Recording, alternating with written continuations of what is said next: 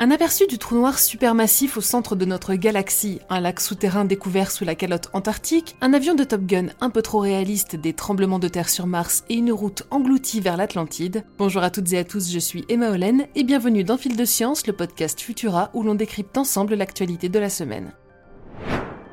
Vous l'avez probablement remarqué hier, la grande nouvelle de la semaine, c'est la révélation de la première image de Sagittarius A étoile, le trou noir supermassif niché au cœur de la Voie lactée. La photographie de ce monstre cosmique de plusieurs dizaines de millions de kilomètres de diamètre, situé à 26 000 années-lumière de la Terre, est le fruit de plusieurs années de travail et de la collaboration de pas moins de 350 chercheurs issus du monde entier. Rassemblés au sein du projet EHT pour Event Horizon Telescope, ces derniers ont combiné l'interférométrie à très longue base avec un réseau lui aussi mondial de radiotélescopes afin de former un télescope virtuel géant de la taille de la Terre. C'est en coordonnant et en assemblant les données de ces huit observatoires qu'ils sont parvenus à obtenir cette image en fausse couleur capturée dans le domaine radio.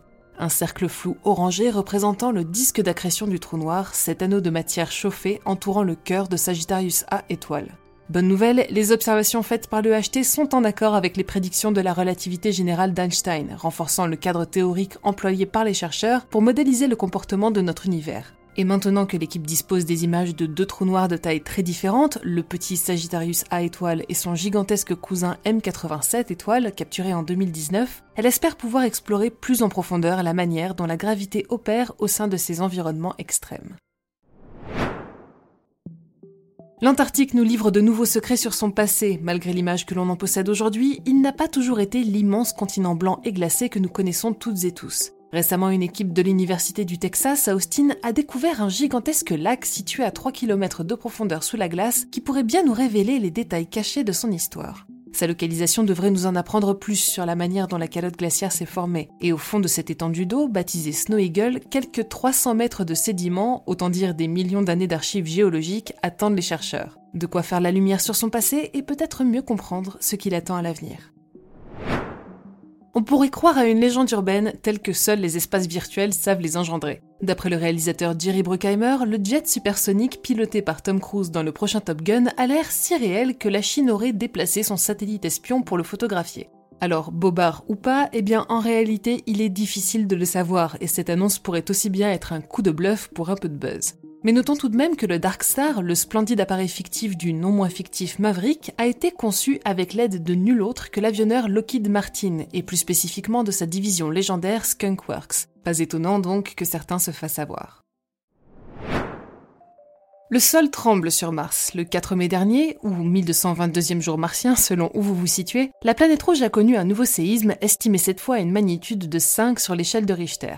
Détrônant aisément les précédents séismes enregistrés sur Mars quelques semaines auparavant, il s'agirait de la plus forte secousse jamais détectée sur une autre planète. Grâce aux données collectées par la mission InSight en août 2021, le dernier événement important, de magnitude 4,2, avait permis la réception d'ondes ayant traversé le noyau externe de la planète. Ce nouveau séisme, plus intense encore, devrait donc permettre aux scientifiques d'obtenir de plus en plus d'informations sur la structure interne de notre voisine couleur ocre par-delà son manteau et peut-être même jusqu'au noyau martien.